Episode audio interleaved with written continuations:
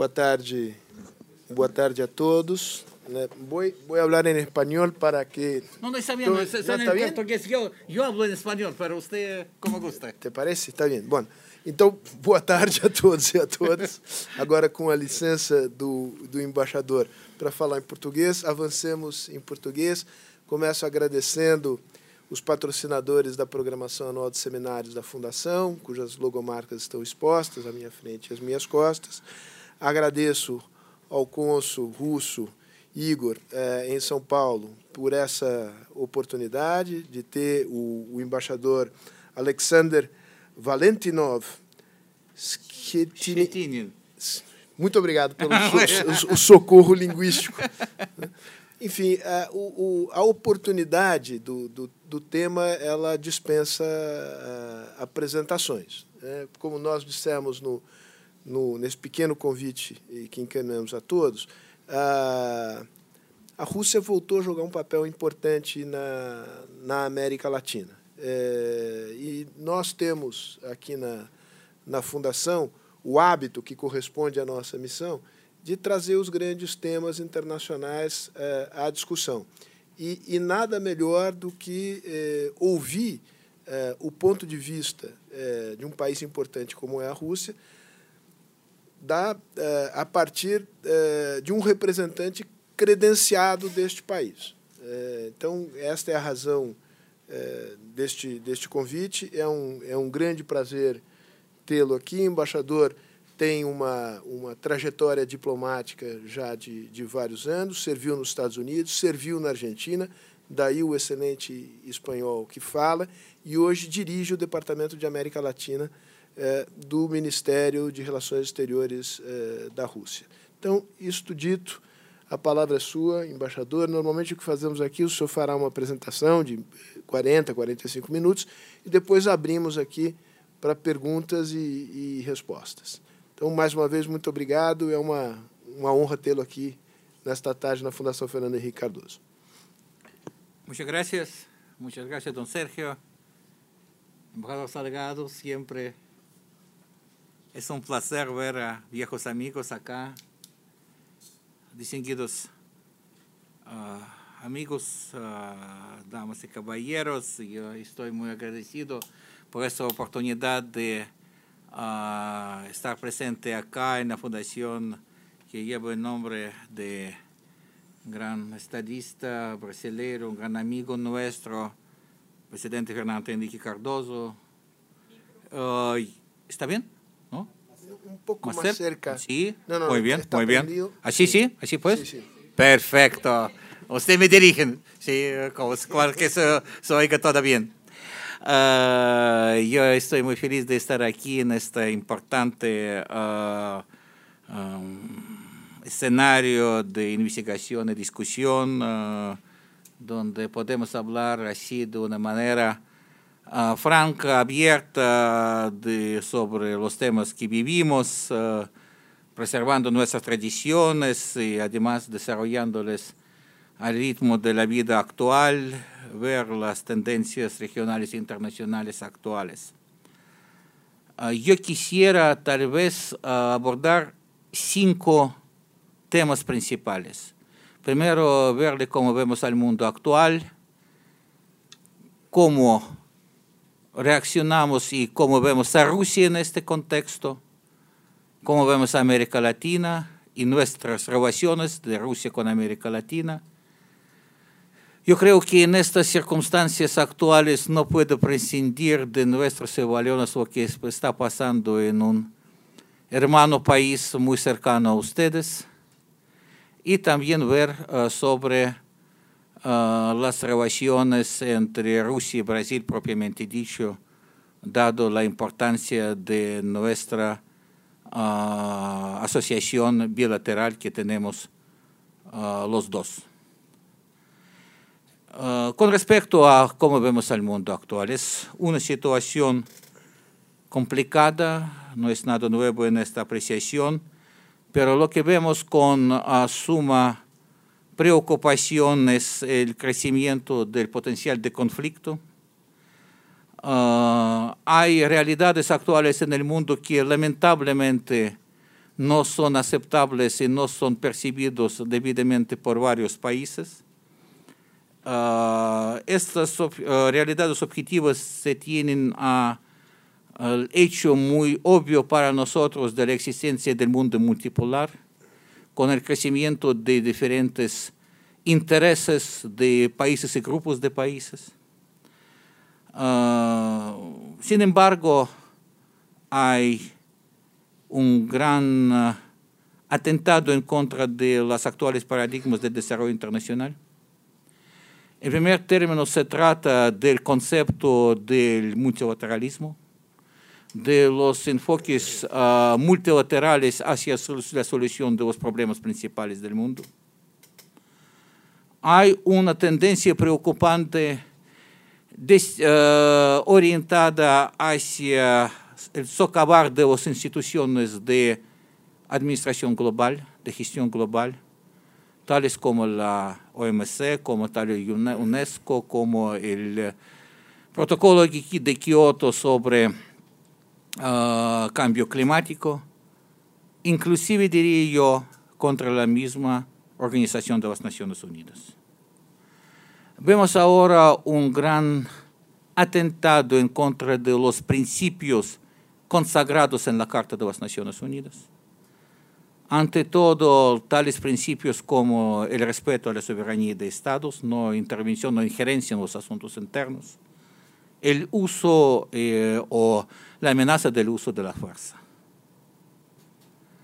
Yo diría que hay un fenómeno que también nos preocupa, que se puede denominarse como una especie de privatización de los organismos internacionales.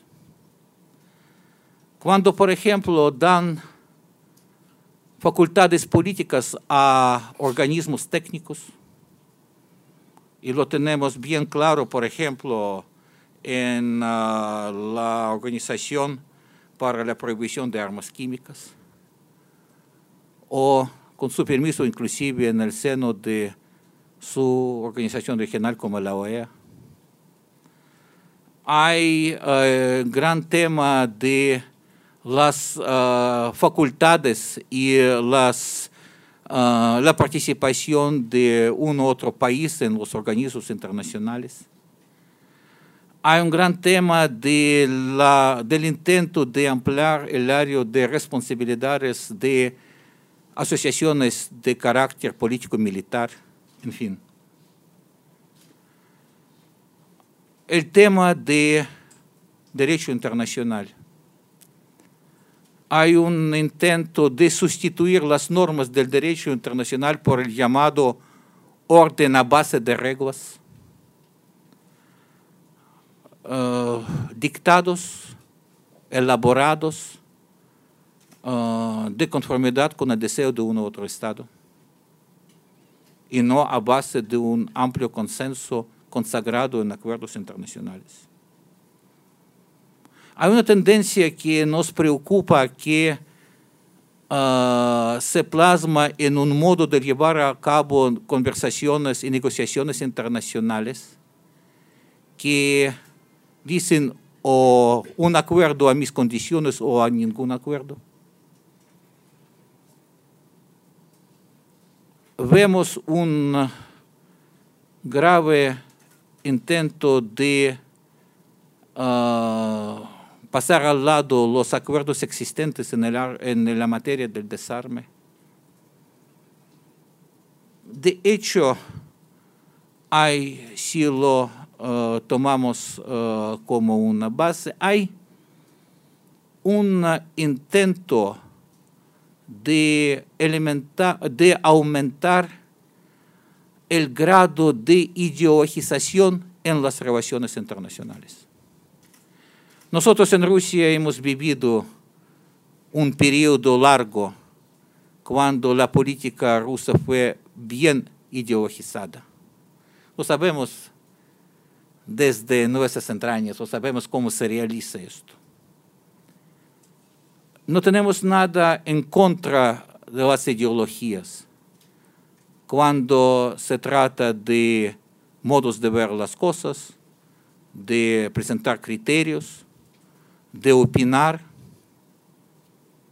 Los problemas con ideología se inician cuando ellos se convierten en un libro de recetas. Cuando toda la variedad del mundo tiene que responder a los uh, métodos de reacción que están, prescritos, que están escritos en este libro. Nosotros vivimos en la época de la Unión Soviética, en los últimos años en particular, cuando tratamos de meter a toda la variedad del mundo en la teoría ideológica, inclusive hacerlo por fuerza. Esto fue una de las razones para el derrumbe de la Unión Soviética en el año 91. Lamentablemente, lo mismo vemos ahora. Por ejemplo, con el concepto de la democracia.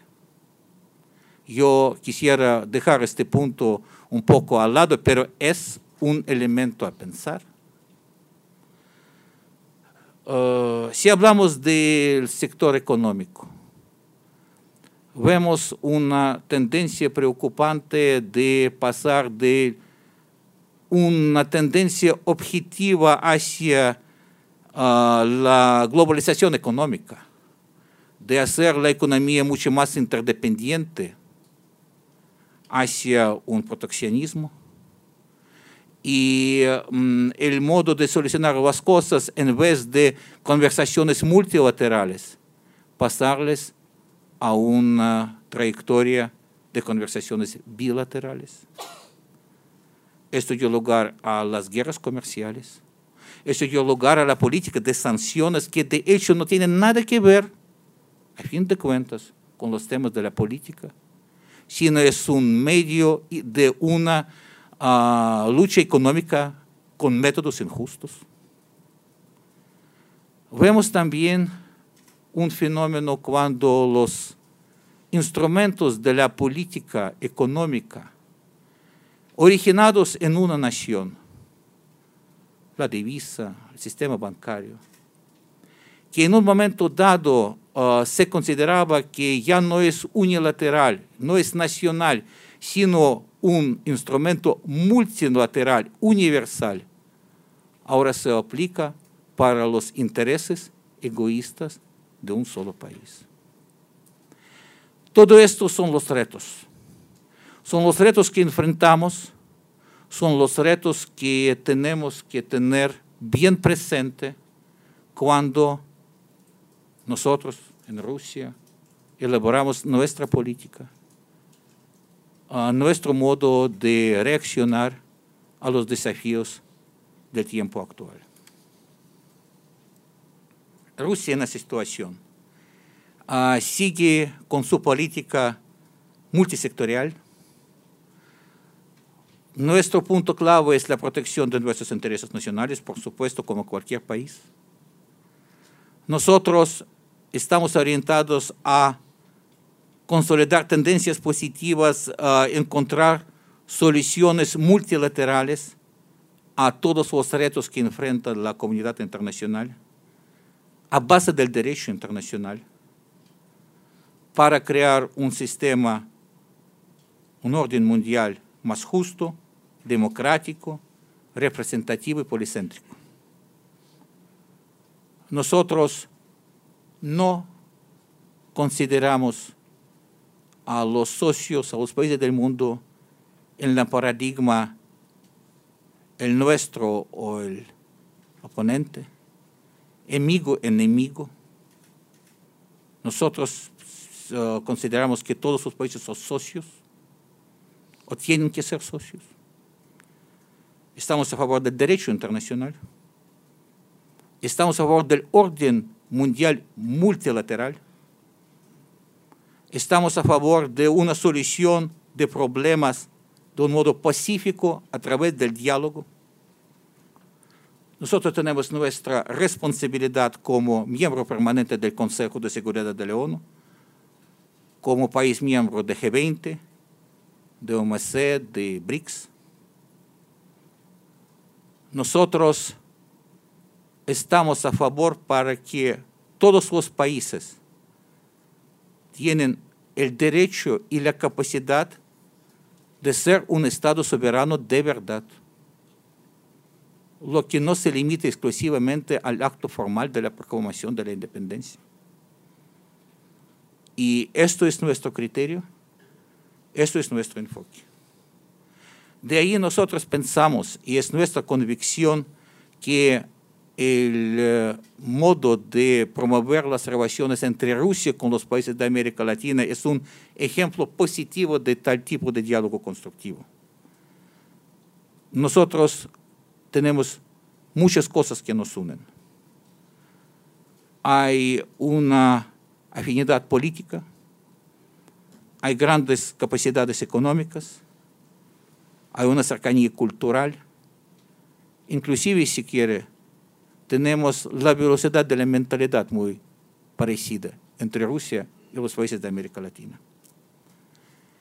Para Rusia, América Latina y el Caribe es un vector de nuestra política exterior que tiene su propio valor. Eso quiere decir que nosotros, para nosotros, y esto responde a nuestros intereses, para que la región latinoamericana y caribeña sea fuerte, políticamente unido y económicamente viable. Porque pensamos que es una pieza importante para que de igual manera sea estable el orden mundial existente. Y no solo estable, sino también predecible. Nosotros no contraponemos a nosotros a nadie. Nosotros estamos en contra de líneas divisorias, de barreras artificiales. Nosotros pensamos que hace falta basarse en un apoyo recíproco a base de la solidaridad y la toma en cuenta de intereses legítimos de vosotros, partes nosotros pensamos, y en esto se basa también el criterio del valor propio de las relaciones, que no ponemos a nuestros socios frente a un dilema, ¿con quién son? A base de esto mantenemos un activo diálogo político a nivel alto, al nivel cumbre, Ah, de, a nivel de nuestros cancilleres, parlamentos, otras instituciones de gobierno. Hemos avanzado en consolidar ah, la base jurídica de nuestras relaciones. Nuestra meta es convertir a América Latina en una zona de viajes sin visas. Hasta el momento tenemos acuerdos pertinentes con 25 países de América Latina y el Caribe tenemos a toda América del Sur uh, como zona de, libre de visas recíprocas. Uh, prácticamente toda América Central y ahora trabajamos para tener tal tipo de acuerdos con los países del Caribe. Y es un elemento muy importante cuando celebramos el año pasado la Copa del Mundo, Ah, vimos que hay un, hubo un gran flujo de turistas de la hincha ah, para participar en este evento, que en mucho el clima del mundial en Rusia, y esto lo podemos decir con toda certeza, se definió por los visitantes, por la hincha de los países de América Latina. Ellos llenaron las calles de Moscú, de otras ciudades, y llevaron consigo este ánimo de la fiesta. Y fue una fiesta latina, a pesar de todos los resultados del fútbol. Ah, bueno, para ah, bueno, somos políticos, por eso somos de la Cancillería, por eso les puedo decir ah, una cosa, bueno, si, si dice cosas buenas, se pueden decir cosas malas. Hasta el momento, según los datos de nuestro servicio de migraciones, hay aproximadamente 200 visitantes de América Latina, no solo de América Latina, sino si desglosamos la porción de América Latina es de aproximadamente 200 personas que no cruzaron uh, la frontera de Rusia. Y las estamos buscando ahora a lo largo del territorio. Eh, no, eso es un gran tema y es, uh, de hecho, a partir del primero de enero son violadores de, de las disposiciones legales, son, no tienen derecho de permanecer en el territorio, es decir, ¿verdad? Pero así es el tema. Retomando los temas más serios. Bueno, participamos en los programas de uh, fomento al desarrollo, los programas de la consolidación de la seguridad uh, ciudadana. Hay cursos de capacitación de policías, de policías contra drogas, tanto en Rusia como en los países de América Latina, centros regionales, uno en América Central en Managua, otro en América del Sur en Lima. Uh, hay un centro de capacitación de servicios de uh, emergencias uh, en La Habana que tienen una cobertura regional para los países de América Central y del Caribe, con un enfoque especial en tema de bomberos. Ah, claro está que hay programas de ofrecimiento de becas de Estado. Trabajamos de una manera muy activa, por complicada que sea el tema sobre la revelación de títulos. Ah, ofrecemos nuestras posibilidades, yo creo que eso sería muy importante para ah, nuestros asistentes de la Cancillería en el marco de la Academia Diplomática hay cursos de capacitación para los diplomáticos latinoamericanos. Lo hacemos a base anual. El año pasado uh, asistieron uh, 43 diplomáticos de 21 países de América Latina y del Caribe y vamos a seguir con esta práctica. Uh, claro está que un gran tema es, son las relaciones en el campo económico comercial. Aquí es un gran reto. Uh, un gran reto que se debe, a, de primer término, a distancia y la identificación de áreas de interés recíproco. De otro lado, uh, no podemos uh, negar los intentos de varios países de aplicar lo que se llama sanciones secundarias a través de los mecanismos financieros es un tema que están uh, en la discusión con nuestros socios de América Latina para uh, ver uh, criterios creativos, y sí están elaborando esos criterios y esos mecanismos, para que los intentos de nuestros adversarios no impidan el desarrollo progresivo de la cooperación económica, comercial y de inversiones entre Rusia y América Latina en lo que se refiere a, nuestras economías, ah, bueno, se puede recordar una, una frase del gran Pelé, cuando él dijo que la selección de Rusia de fútbol va a ser campeón del mundo el año cuando la selección Brasil de hockey va a ser el campeón del mundo en el hockey sobre hielo. Entonces tenemos uh, algo que uh, tiene una capacidad complementaria, complementado uno al otro. Uh, y eso se refiere también a nuestra capacidad económico-comercial en lo que se refiere a establecer esas cadenas de producción tecnológicas y vamos a seguir trabajando en esto. En primer término, en tales sectores como la energía, energía con toda la cadena, energía nuclear, energía uh, hidroeléctrica, energía uh, térmica, por supuesto, de petróleo y gas. En la esfera de metodología, infraestructura, transporte, biotecnologías.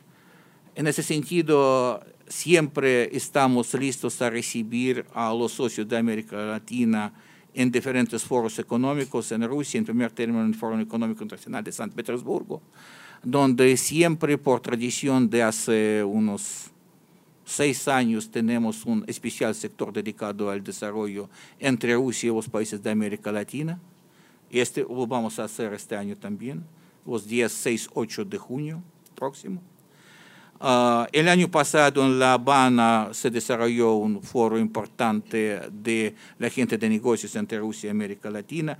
Y yo quisiera también aquí ah, expresar uh, un criterio más sobre el desarrollo de los vínculos entre los países de América Latina y la Unión Económica Euroasiática y la Comisión Económica Euroasiática. Uh, ya tenemos uh, documentos marco firmados uh, con varios países de la región, tales como Chile, como Perú, como Ecuador, como Cuba, pero también con diferentes asociaciones y grupos de países. Y en ese sentido yo quisiera hacer la mención del eh, documento básico en ese sentido firmado en diciembre pasado entre la Comisión Económica Asiática y los países del Mercosur. Uh, yo quisiera mencionar también el tema de los vínculos entre Rusia y las asociaciones de integración. Vemos que la integración en América Latina ahora no está pasando buenos tiempos debido a varias razones. En ese sentido, nada más quisiera hacer la mención de nuestro interés de seguir con el diálogo con CELAC, subrayar la importancia de la última decisión de los países del SICA de otorgar a Rusia el estatus de observador y reiterar nuestro interés en una mayor cooperación con los países de Mercosur de la Alianza del Pacífico.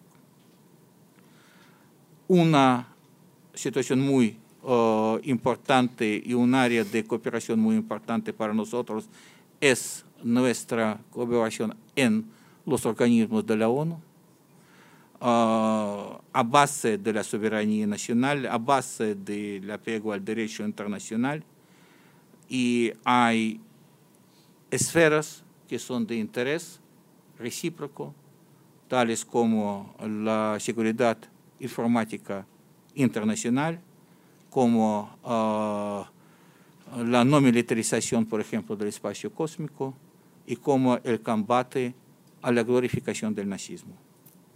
A propósito, en ese sentido, quisiera hacer la mención de la visita importante que vamos a recibir dentro de una semana de los uh, miembros de la Asociación de Veteranos de la Segunda Guerra Mundial de aquí de Brasil, en Rusia, en el marco de festejos del Día de la Victoria en la Segunda Guerra Mundial.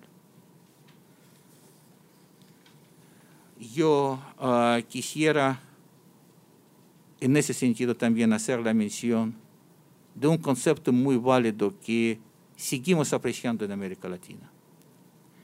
Es el concepto de la unidad en diversidad. Uh, recordamos muy bien que el presidente Cardoso uh, hizo un gran aporte a este concepto, cualquiera que sea la fórmula en su época. Uh, pero su línea muy persistente para la consolidación política de la región fue un hecho y fue un aporte que seguimos valorando de la actuación de este gran política, político brasileño. Y de ello quisiera hacer una puente. Una puente con la situación actual que está viviendo un país de América Latina, un vecino suyo, que es la República Bolivariana de Venezuela. En primer término, yo quisiera hacer eh, presente los criterios importantes de nosotros. Nuestra postura se basa primero, y es una base principal, en la Carta de la ONU, en las normas de derecho internacional, incluyendo el respeto a la soberanía, la no injerencia y no uso de la fuerza. Siguiendo, segundo criterio nuestro es la inadmisibilidad de una solución de fuerza de cualquier situación en el mundo y en Venezuela en particular. Nosotros sabemos que el actual gobierno de Venezuela ha cometido muchos errores. En primer término, en el plano económico-social.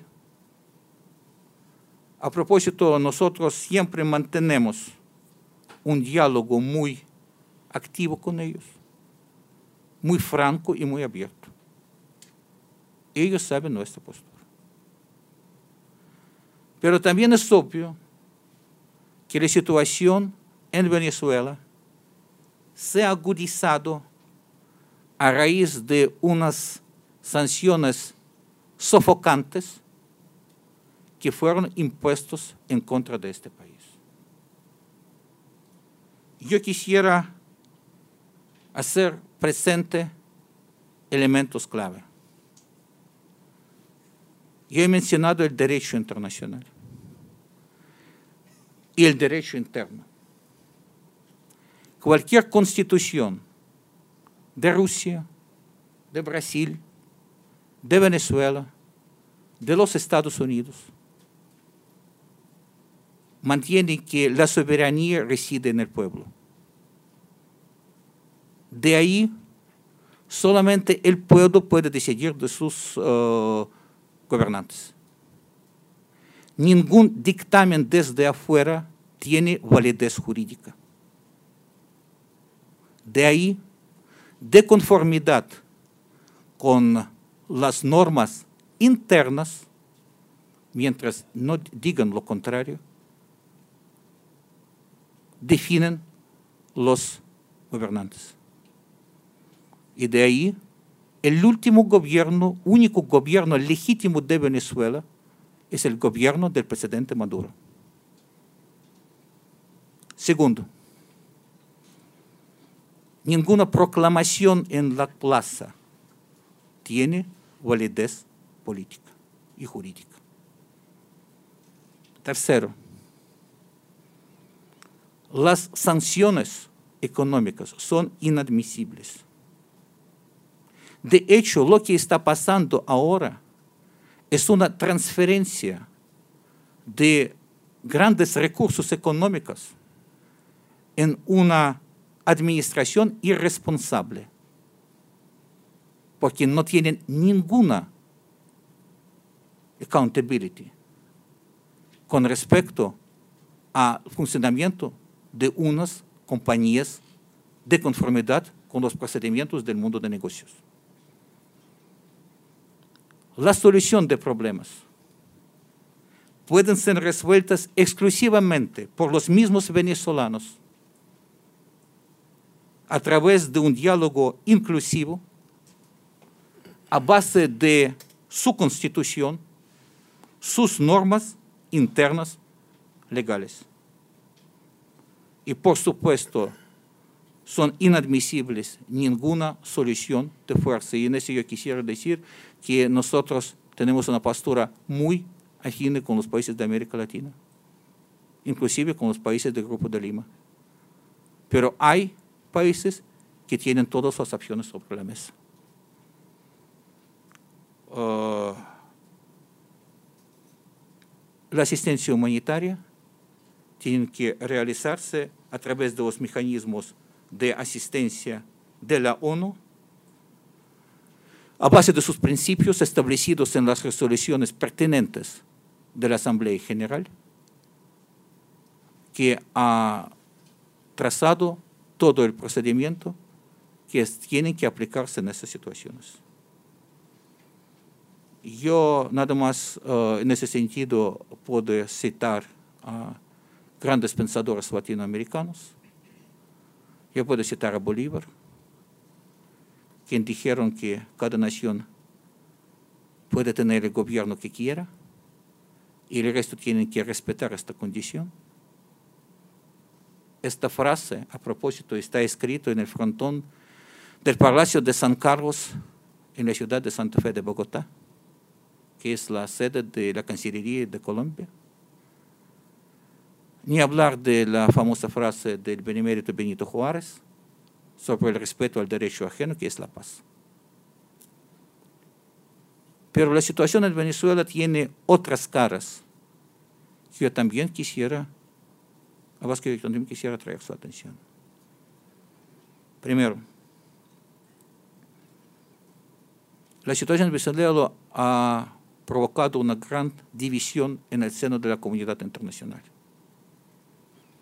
En el mundo complicado que vivimos, en una nueva línea de división. Lamentablemente, una base de ellos son enfoques ideologizados.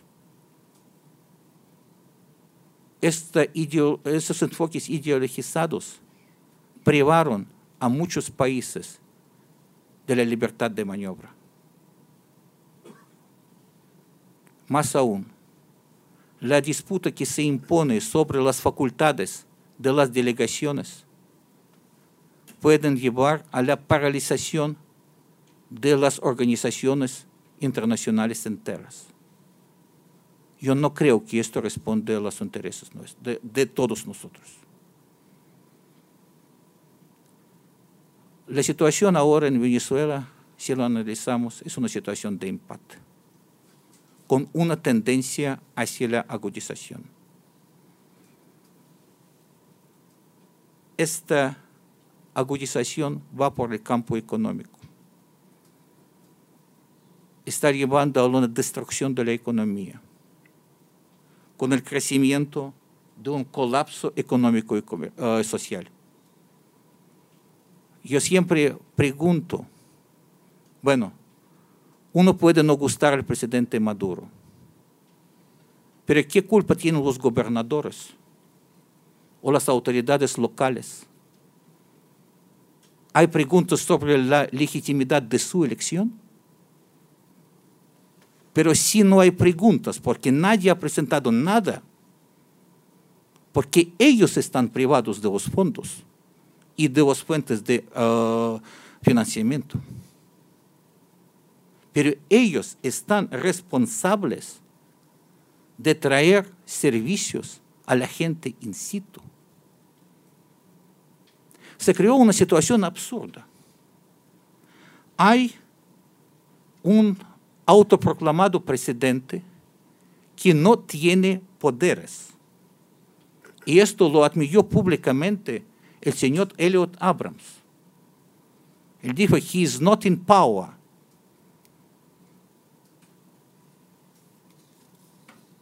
él está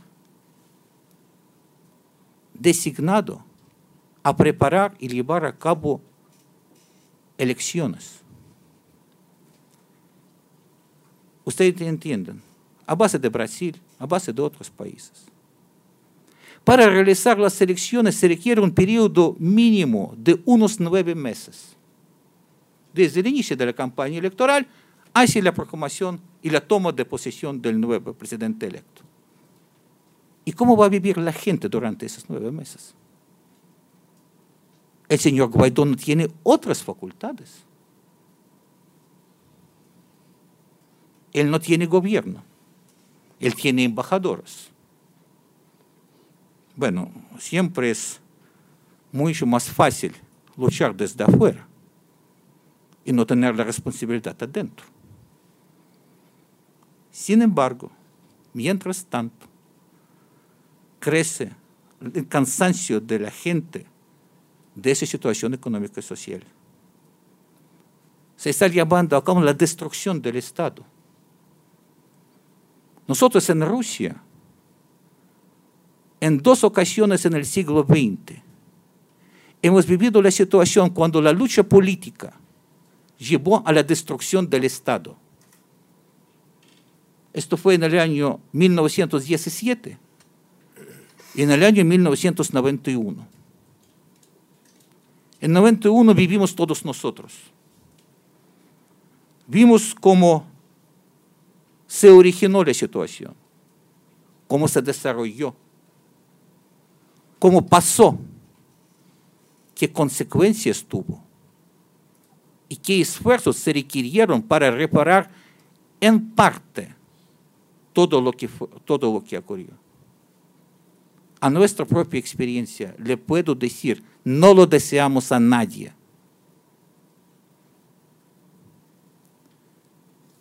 Y es un gran tema, porque la situación actual en Venezuela puede llevar a una situación de caos y falta de poder. Y sabemos qué, qué ocurre en esta situación un gran poeta ruso, Alexander Pushkin, escribiendo la situación de Rusia de hace varios siglos, escribió situación semejante con las palabras, que una sublevación en ese sentido no tiene ni sentido ni piedad. Y si recordamos la experiencia de varios países de América Latina, recordamos la consigna que se vayan todos. Y esto es lo que tenemos que tener en mente. Hoy otra situación, una situación de actuación por fuerza. Uh, yo no sé si ustedes han tenido la oportunidad de ver una publicación en uh, la revista norteamericana Foreign Policy, el 19 de marzo, si no me equivoco. Sé si,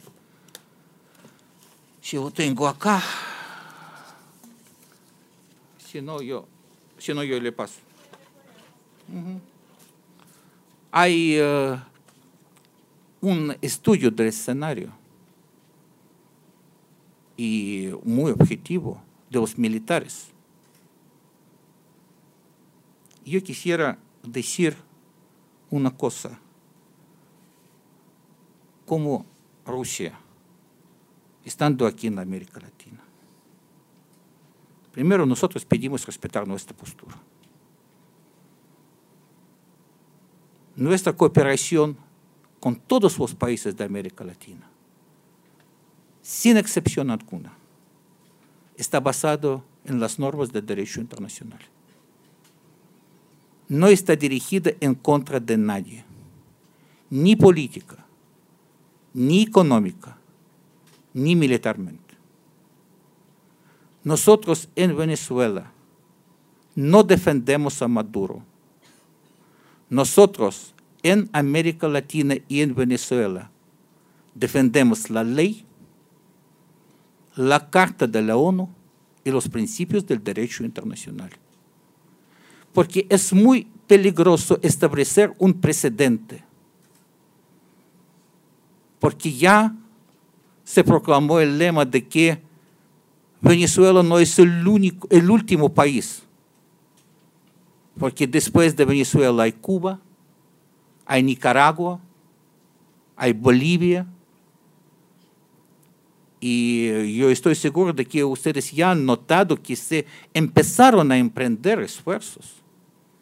Por ejemplo, en febrero pasado, en la sede de la OEA se realizó un seminario sobre la legalidad y legitimidad de la nueva constitución de Cuba, con una uh, conclusión de que según los expertos de la OEA no es legítimo.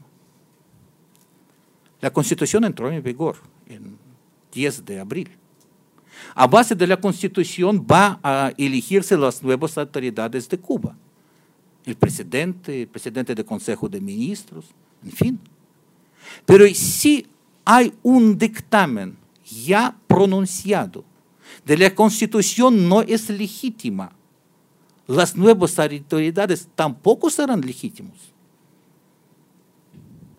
Se establece el precedente. Y yo también quisiera nada más presentar esta situación. Si pensamos en un paso un poco más adelante. Yo no estoy hablando de las sanciones, yo no estoy hablando del capítulo 13 de Helms Burton.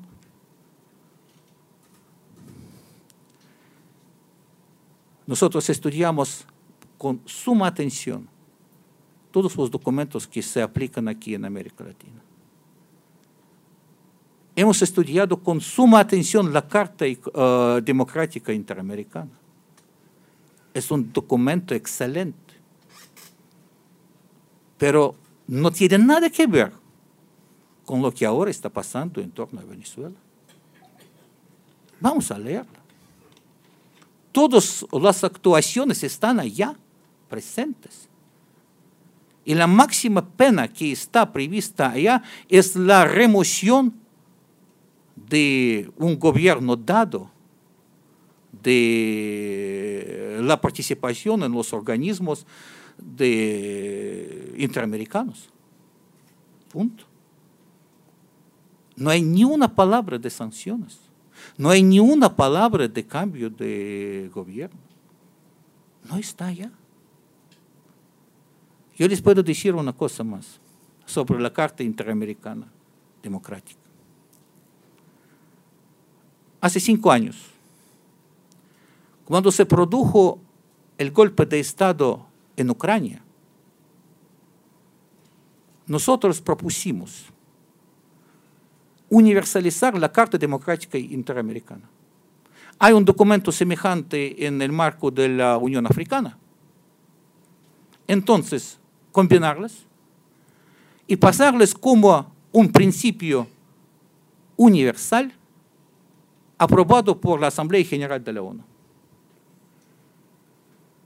Yo les uh, dejo la oportunidad de adivinar cuál fue la reacción a nuestra propuesta por un país que es miembro de la Carta Interamericana Democrática.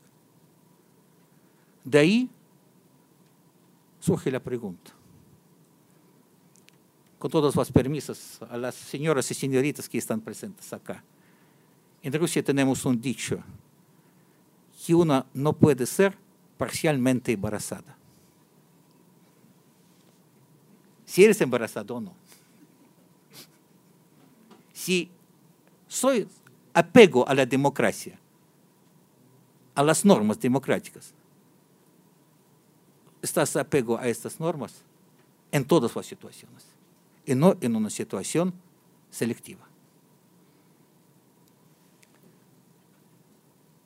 Yo quisiera decir una cosa bien clara. Yo le voy a darles un hecho de nuestra política con respecto a América Latina. No es un secreto, pero le voy a formular. Nosotros, en nuestros pronunciamientos públicos, no vamos a discutir y criticar la postura de América Latina con respecto a la situación en Venezuela. Porque es la intención de otros. La intención de poner establecer una línea entre nosotros. Sabemos que políticos de un país del norte están viajando por América Latina, hablando mal de Rusia. Nosotros no vamos a entrar en discusión pública. Nosotros, al revés, vamos a subrayar todos los puntos de coincidencia positiva nuestra con los países de América Latina es nuestra postura de principio, a pesar de las declaraciones del Grupo de Lima, por lo menos por ahora. Nosotros estamos basados en el principio de que con América Latina tenemos una agenda positiva y la vamos a desarrollar cueste lo que cueste, disculpe. Nosotros estamos a favor de la unidad latinoamericana en toda su diversidad. Estamos a favor del desarrollo progresivo y positivo entre Rusia y América Latina. Y de ahí que yo quisiera pasar a Brasil. Brasil es nuestro socio tradicional es nuestro socio estratégico. A propósito, el Tratado de la Asociación Estratégica fue firmada por el presidente Cardoso y apreciamos altamente este aporte de él al desarrollo progresivo de nuestra cooperación. Nosotros tenemos mucho en común. Ah, nosotros tenemos relaciones que, bueno, el año pasado hemos festejado 190 años. Hemos pasado por diferentes etapas. Pero luchamos juntos durante la Segunda Guerra Mundial. Tenemos muchas afinidades y coincidencias en la palestra internacional. Somos socios de BRICS, de G20. Nosotros apoyamos la aspiración de Brasil de ser miembro permanente de un reformado Consejo de Seguridad de la ONU. Y es nuestra postura de principio. Durante la toma de posición el día primero de enero pasado uh, del presidente Bolsonaro, uh, el presidente confirmó su interés de, en desarrollar sucesivamente las relaciones entre Rusia y Brasil sobre una base ideologizada. Y nosotros apoyamos en pleno esta intención, este enfoque. De ahí hace falta poner en marcha los mecanismos ya existentes. En primer término, la Comisión de Alto Nivel para la Cooperación, encabezada por el primer ministro Medvedev y el vicepresidente Mourao. Hay la Comisión Económica Comercial, hay la Comisión Política. Hace falta renovar uh, las prioridades, es el tema del diálogo. Hace falta dar un impulso al desarrollo de nuestras relaciones económico-comerciales. Uh, disculpe, Brasil es nuestro socio principal en América Latina. Una tercera parte de comercio total nuestro con América Latina cae sobre Brasil. Y estamos listos a favor de desarrollar el comercio, pero quisiéramos retomar el tema y plantearlo de nuevo sobre el desarrollo de vínculos económicos y tecnológicos a base de inversiones recíprocas. Y de ahí tenemos una lista importante que quisiéramos ver con las nuevas autoridades, al nuevo gobierno, para darles un empuje decisivo. Por supuesto que Uh, somos socio en la palestra internacional y aquí yo quisiera hacer la mención del BRICS.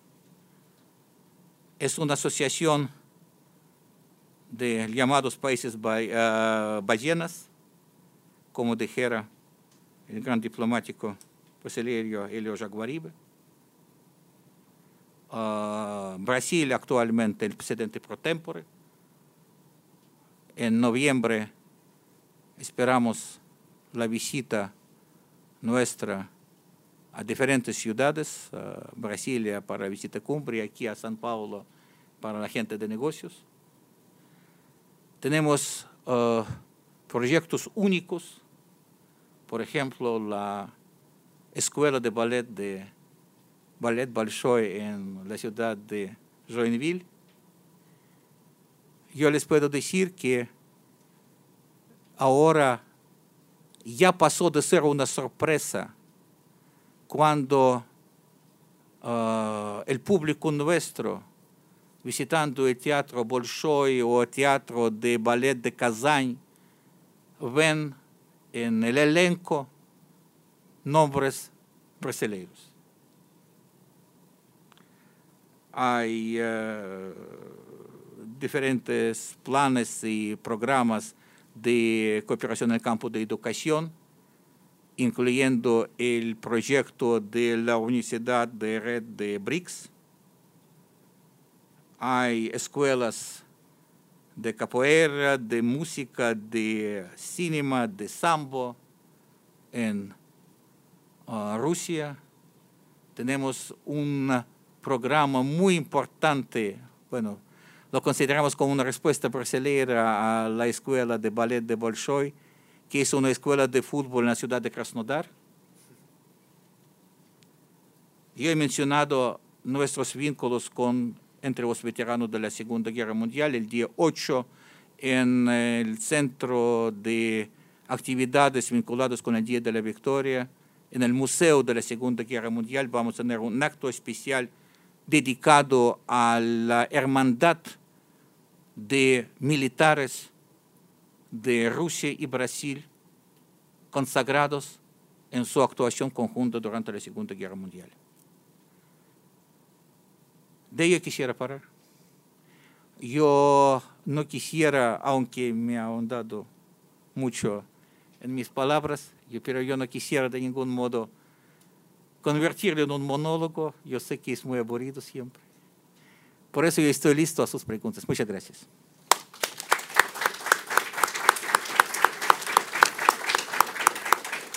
Embajador, antes que nada yo quisiera agradecerle la manera directa de, bueno, tratar los temas, incluso los temas más, más sensibles, en, en particular el, el tema de Venezuela. Agora vamos abrir a perguntas. Como de hábito, eu peço que as pessoas levantem a mão, se identifiquem, façam perguntas concisas, de tal maneira que o maior número de pessoas possa fazer uso da palavra. Semos caballeros sempre, por favor. Débora. Débora Barenboim, Ministerio de las Relaciones Exteriores. Muchas gracias por sus palabras, embajador, muy interesante. Eh, vamos a volver al final de lo que usted ha dicho, hablando sobre los BRICS y la reunión que habrá en Brasil. Muchas cosas cambiaron desde que se crearon los BRICS y eh, muchas cosas que había visión común no existen más. Al hablar sobre Venezuela quedó patente que Brasil y, y eh, Rusia no ven más de la misma manera la situación en Venezuela. Nosotros tenemos una visión muy distinta. ¿Cómo quedan los BRICS con tantos cambios? ¿Todavía hacen sentido? Vamos a recolectar unas cuantas perguntas. ¿Cómo no? ¿Cómo no? Usted me diga. Jaime, não é possível que você não vai fazer nenhuma pergunta. É possível.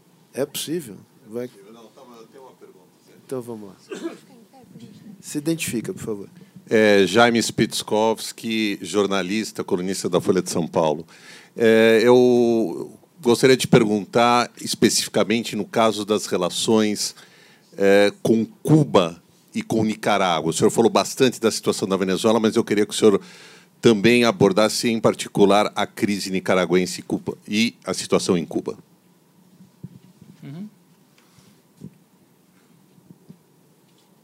Por Ninguém favor. Ali.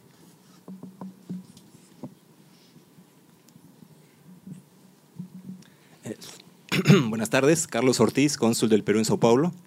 Eh, yo quería eh, mencionar, en el 2014 todos fuimos testigos del conflicto entre Rusia y Ucrania, que derivó en la toma de control de Rusia sobre la península de Crimea.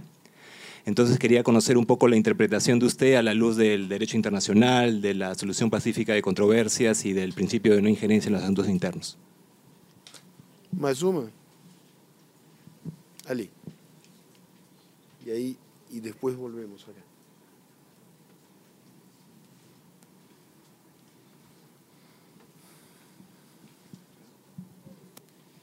Meu nome é Rodrigo, sou da Universidade de São Paulo, curso de Gestão de Políticas Públicas, e eu estou estudando a minha tese, as relações comerciais Brasil e Rússia no segundo governo Lula, entre 2007 e 2010.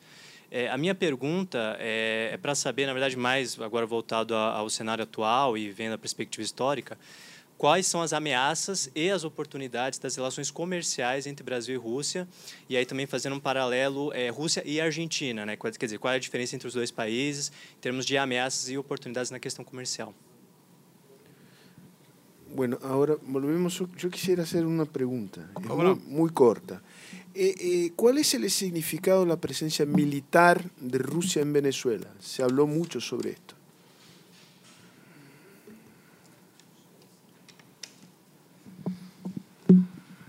Gracias. Mire, la idea de juntar varias preguntas, ah, bueno, hay cinco preguntas de diferentes áreas. Entonces, ah, bueno, por eso, con su permiso, yo voy a ir pregunta por pregunta, porque de hecho ah, sería muy difícil juntarles la respuesta a varios de ellos. Son cada uno que tiene su, su significado. Sí tiene el derecho, sí tiene el sentido BRICS actual, sí tiene. En primer término, uh, porque uh, BRICS es una, es, sí, ¿sí? es una estructura viva, es una estructura flexible, es una estructura que se basó en intereses recíprocos, que fueron formulados. Yo no creo que el cambio de la palestra internacional o el surgimiento de diferentes matices en enfoques es uh, una base para echar al lado todo lo que se hizo y todo lo que se desarrolló en beneficio recíproco. A lo largo de los últimos años, 10 uh, años, más de 10 años, se ha elaborado una agenda bastante extensa de lo que es la cooperación en diferentes áreas. En primer término, en el área económico-comercial. Se han establecido unos nuevos instrumentos de aplicación de la política económica comercial, como por ejemplo el nuevo Banco de Desarrollo de BRICS y uh, la canasta de divisas de reserva. Se han establecido uh, diferentes mecanismos de comunicación, incluyendo el foro de la gente de negocios de BRICS que va a reunirse aquí en San Paulo. Se puede enumerar muchísimas cosas. Yo creo que la aspiración de los países de BRICS que originaron este mecanismo de presentar una visión conjunta de lo que es el mundo actual y cómo hace falta enfocar la solución de diferentes retos que tenemos, sigue siendo. Y yo no creo, por lo menos yo no he escuchado en ningún instante de que algún uh, otro, otro país del BRICS, inclusive a raíz de cambio de gobierno, porque sí hay cambios. Uh, todos los países de BRICS ya tuvo unos varios gobiernos en poder. Han negado las bases de la existencia de este mecanismo. Más aún, yo creo que la llegada de un nuevo gobierno es un reto y es un reto para el diálogo. Porque, bueno, uh, hay una broma que proviene de la experiencia francesa, sí que la mejor medicina en contra del dolor de cabeza es la guillotina. Uh, bueno, se puede enfocar el tema así pero tal vez mejor uh, tener un diálogo, una discusión.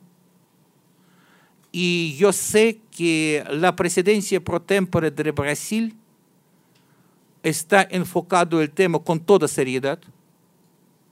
Hay un gran uh, programa de actividades, la que apoyamos en pleno, y seguiremos cumpliendo con uh, la agenda y con el calendario establecido por la presidencia pro tempore de Brasil. En uh, julio vamos a tener la reunión de cancilleres, hay reunión de ministros, de expertos. Uh, a decir verdad, Brasil, incluyendo con el cambio de gobierno, en la coda la reestructuración de sus uh, respectivos organismos de gobierno da una buena jugada por adelantado si la comparamos con la presidencia de varios otros países de BRICS. Y eso yo quisiera felicitarle a nuestros amigos de Brasil. yo creo que el tema principal en todos los enfoques consiste en que podemos juzgar de una manera diferente sobre lo que está pasando en un otro país. Yo creo que el guía siempre tiene que ser, consistir en dos posiciones. Primero, en plasmar uh, los factores invariables que siempre nos sirven como, una, como un farol y de guía para navegar en el, en el mar. Uh, señor Sergio, me, cuando decían las palabras de introducción, dijo que yo trabajé en Washington. Atendiendo, yo trabajé atendiendo las cosas de la OEA. Y yo le puedo decir que aquella experiencia para mí fue una experiencia invalorable.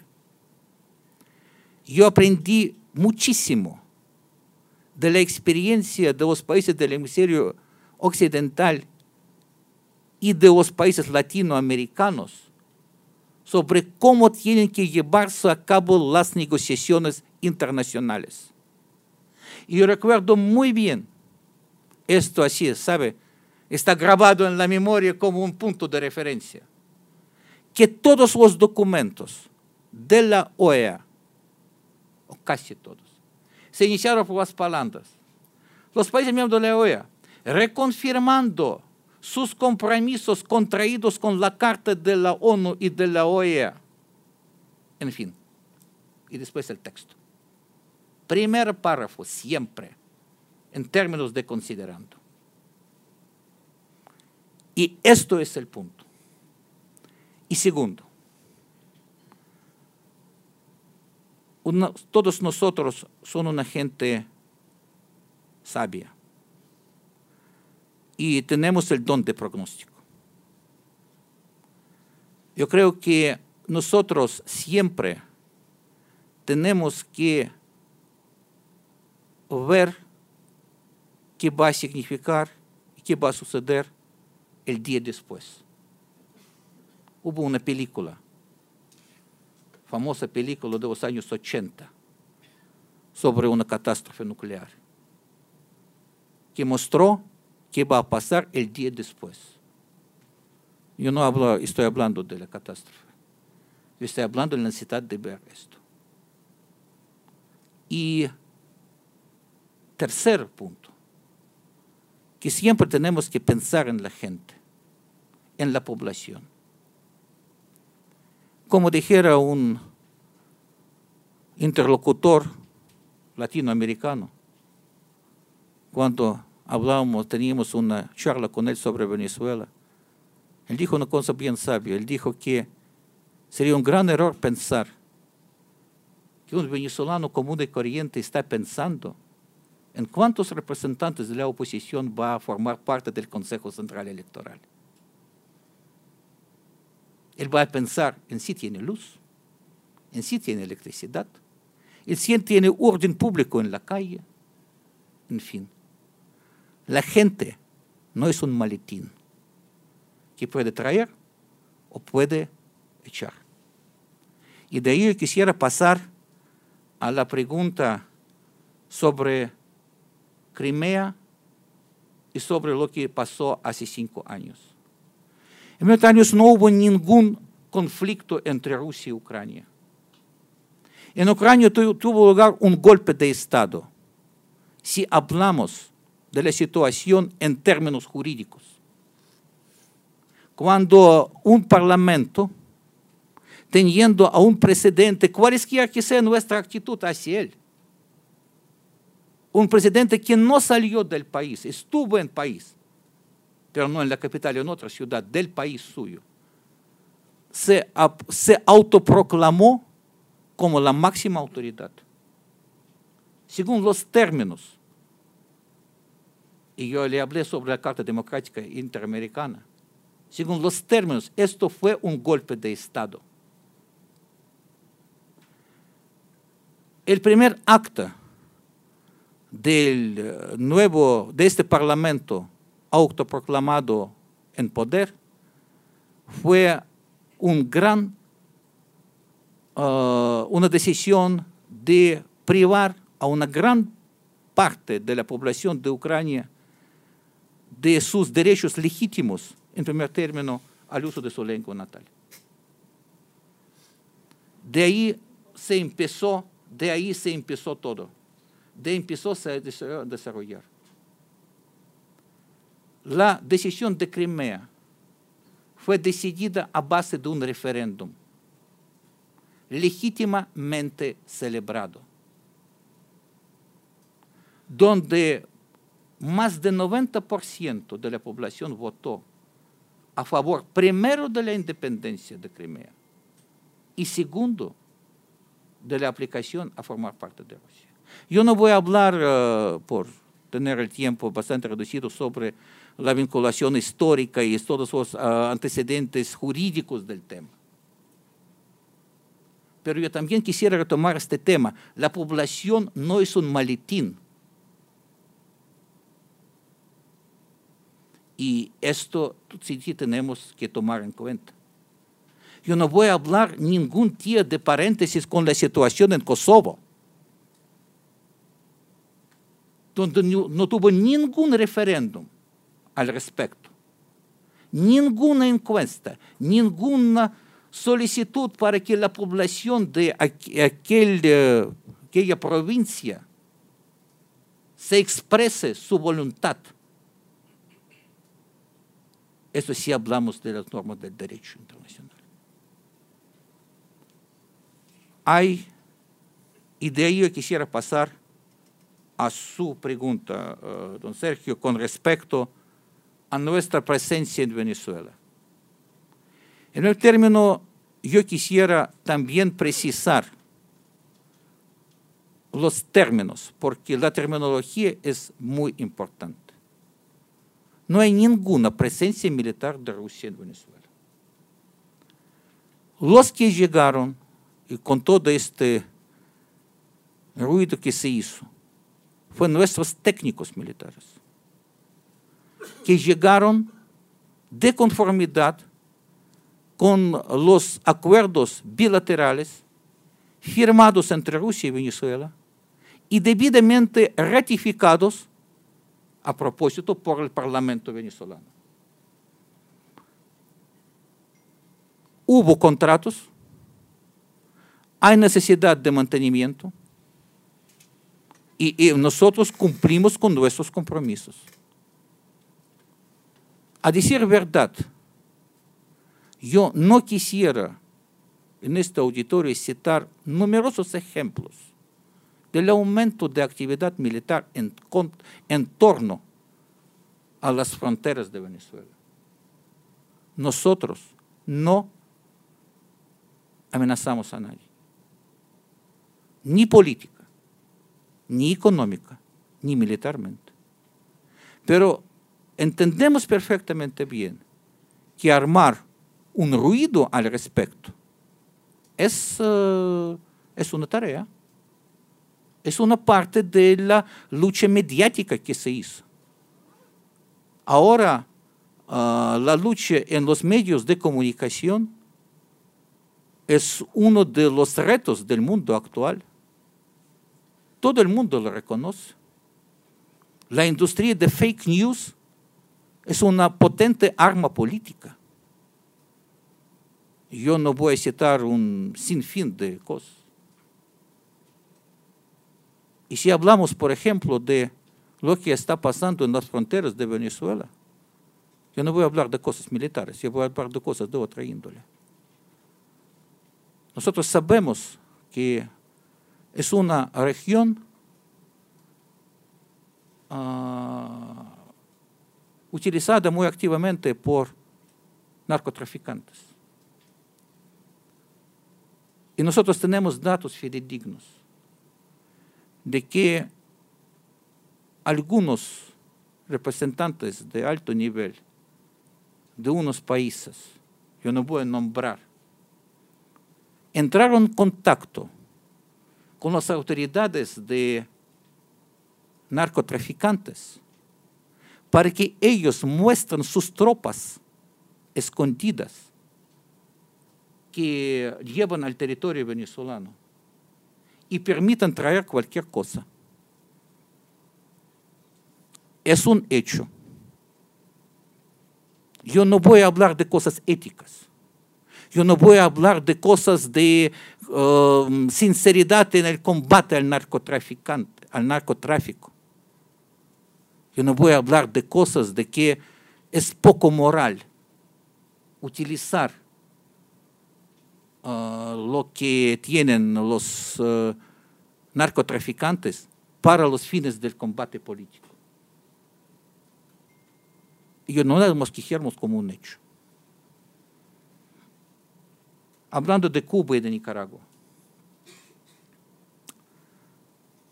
son importantes socios internacionales en el ámbito latinoamericano. Cuba tiene un, programas importantes de su desarrollo económico-social. Está aplicando un amplio programa de renovación, en primer tiempo en el ámbito económico. Claro está que de conformidad con su idiosincrasia, con su normativa, gozando en pleno de su uh, derecho soberano.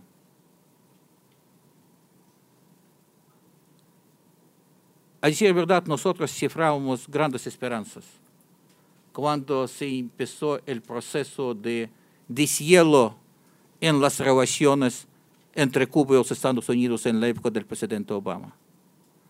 Nosotros pensamos que el bloqueo económico es un residuo vergonzoso de la época de la Guerra Fría, que goza de un amplio y profundo rechazo uh, de casi la mayoría de la comunidad internacional, salvo unos países de menor importancia y un país grande que está aplicando este bloqueo.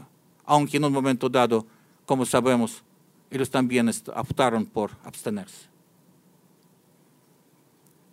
Lo que está aplicando ahora uh, la administración norteamericana con la entrada en vigor del capítulo 3 de la ley uh, Helms-Burton significa que quiere aprovechar la política de sanciones como una palanca ilegítima de la competencia en el campo económico y de la presión política. Para mí, ahora, la pregunta sería inclusive un poco más distinta a lo que está pasando en el ámbito de relaciones entre Rusia, disculpe, entre los Estados Unidos y Cuba. Me está interesado cómo van a reaccionar los países de la Unión Europea. ¿Cómo es de su conocimiento cuando se aprobó la ley Helms-Burton? En el seno de la EU fue aplicada, fue aprobada una ley de contrasacciones. Después, a raíz de las negociaciones entre los europeos y los norteamericanos, se aprobó un uh, documento de, de, caballeros de que la Unión Europea no va a entrar en vigor su legislación a contrasacciones, mientras los Estados Unidos no van a entrar en vigor el capítulo 3 de la ley Helms-Burton. Y este acuerdo estuvo vigente durante más de 20 años. Ahora, los norteamericanos rompieron este acuerdo de caballeros. Mi pregunta, y yo les quisiera invitar a seguir, ¿cómo va a accionar la Unión Europea? Con respecto a Nicaragua, Nicaragua está viviendo un periodo cuando las necesidades de desarrollo económico requirieron emprender duras reformas con aplicación social. En primer término, la reforma que se refirió al sistema de seguro social.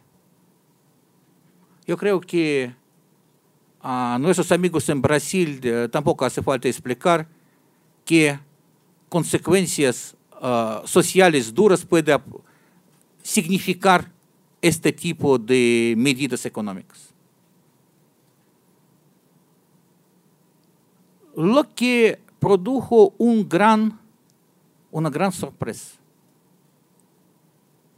Si ustedes van a recontar todo el desenvolvimiento, toda la marcha de acontecimientos internos en Nicaragua, veremos que las manifestaciones en contra del gobierno en diciembre del año pasado, de los temas económicos sociales, en un día pasaron a temas políticos.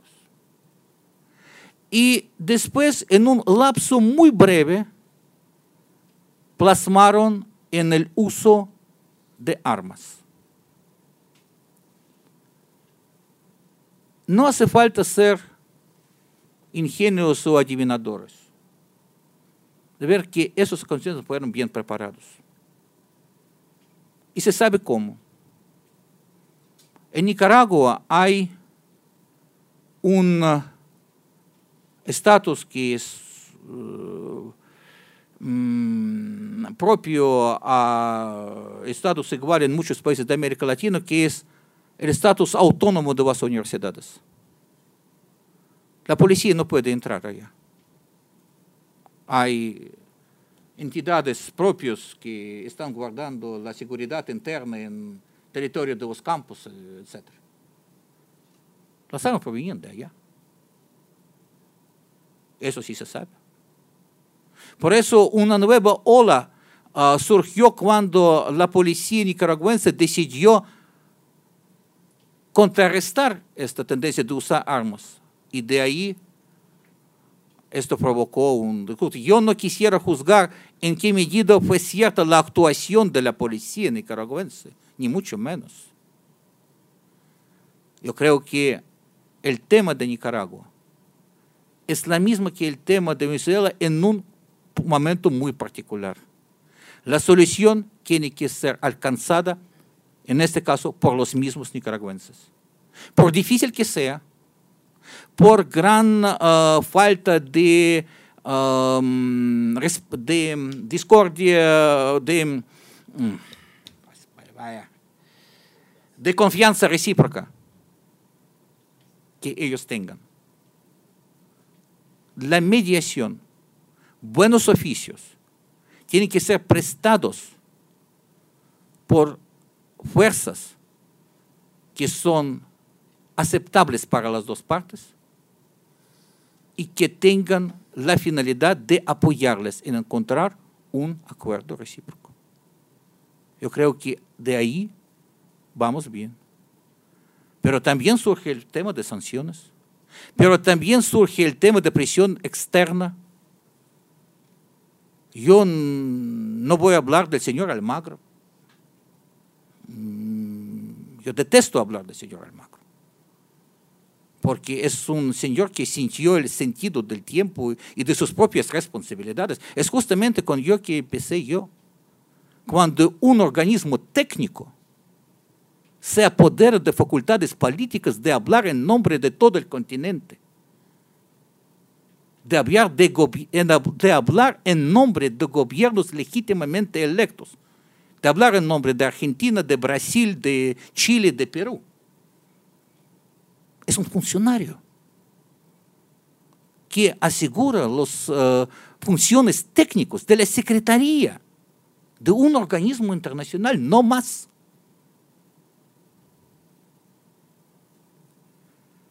Yo creo que hace falta privar a Nicaragua de esta injerencia y darles la oportunidad de encontrar una solución entre ellos de conformidad con la misma Carta Democrática Interamericana que establece precisamente esto, los buenos oficios para una solución negociada del diferendo.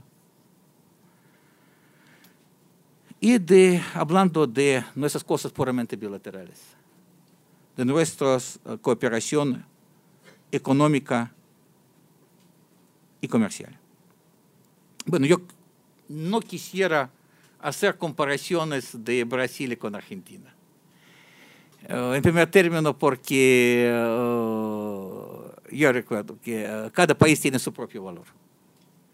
Y yo no eh, tenemos unas, una agenda económica comercial diversificada, pero que tiene su propio contenido, que no se repite en un otro país. Lo que yo sí puedo, en lo que yo sí puedo comparar es en lo siguiente. El año pasado tuvimos tres ocasiones de, entre los presidentes de Rusia y Argentina. En tres ocasiones se vieron. A raíz de estas uh, negociaciones se elaboraron un programa muy activo con un enfoque especial en los términos económico-comerciales. Bueno, el presidente Macri es un, es un businessman, es un gente de negocios. Con proyectos muy concretos, con enfoques muy concretos, en los cuales trabajamos nosotros. Yo creo que es, este ejemplo es un ejemplo para nuestras relaciones entre Rusia y Brasil. Uh, yo creo que nuestro camino tiene que ir en el sentido de establecer mayores, mayor vinculación tecnológica y de inversiones, incluyendo en un campo tan sensible para Brasil, y yo digo con toda franqueza, como el campo agrícola. Uh, yo sé uh, cuál es la importancia del sector ganadero aquí. Yo les puedo decir, en Rusia, está creciendo la producción interna de la carne bovina. Uh, está creciendo el consumo de la carne bovina. Está creciendo la casi con un paralelo, tenemos esos datos, de producción interna. Y de ahí cae el porcentaje de importaciones. En ese sentido, yo siempre reitero, y yo puedo reiterar en este auditorio, nosotros invocamos a los agricultores, a los ganaderos de Brasil, de desarrollar la cooperación tecnológica. Apreciamos altamente el nivel de desarrollo tecnológico del sector ganadero de Brasil. Pero las simples exportaciones, simple comercio, señores, pronto va a decaer. Pero si pensamos en el futuro, si pensamos lo que va a pasar el día después, podemos tener una base muy sólida, muy fuerte, con vistas a muchos años en el futuro, para el desarrollo de nuestra cooperación en este sector tan importante de nuestro comercio bilateral y de nuestros vínculos económicos bilaterales. Nosotros estamos listos y abiertos. Nosotros estamos listos para uh, contactos y estamos, uh, todo lo que yo les acabo de invitar a nivel de empresarios, por favor, les estamos listos a ver en Rusia, estamos listos de ver en Foro Económico Internacional de San Petersburgo, estamos uh, listos para que nuestros empresarios vengan acá para el Foro de Negocios de BRICS. Y claro está que sería muy importante para que eso se celebrara en el seno de la Comisión Económica Mixta Intergubernamental, así como en la reunión de Comisión de Alto Nivel de Cooperación encabezada por el primer ministro de Rusia y el vicepresidente de Brasil. Hay fechas concretas que están sobre el tapete de la parte brasileña. Gracias.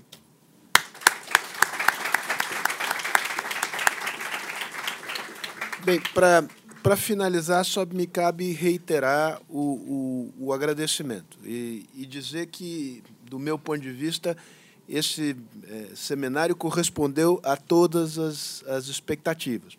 É, de fato, me, me, impressionaram várias coisas. Enfim, em primeiro lugar, o, o domínio dos assuntos que estão, é, digamos, sob o seu comando no, no Ministério das Relações Exteriores. O senhor conhece a América Latina, né? e isso é nítido. Nítido pela maneira que o senhor fala espanhol, nítido pela propriedade com que o senhor aborda os temas. E, e, acho que, é, dizendo com toda franqueza, é muito interessante que nós tenhamos aqui tido uma conversa que, de alguma maneira, era pouco, digamos, é, é pouco diplomática, no sentido de que ela foi direto ao ponto.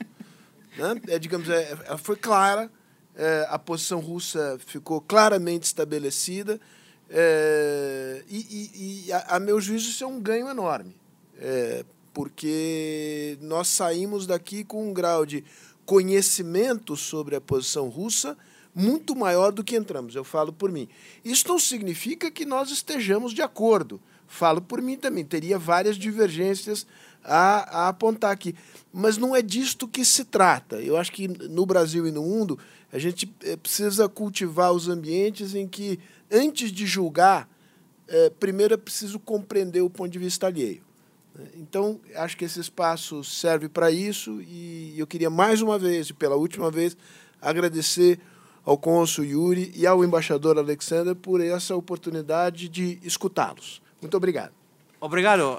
Eu quisiera, permíteme hacer uma palavra pouco diplomática agora.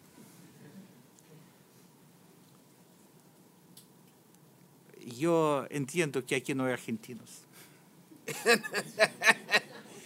pero estamos on the record. Muy bien. Si muy vas bien. a hablar algo.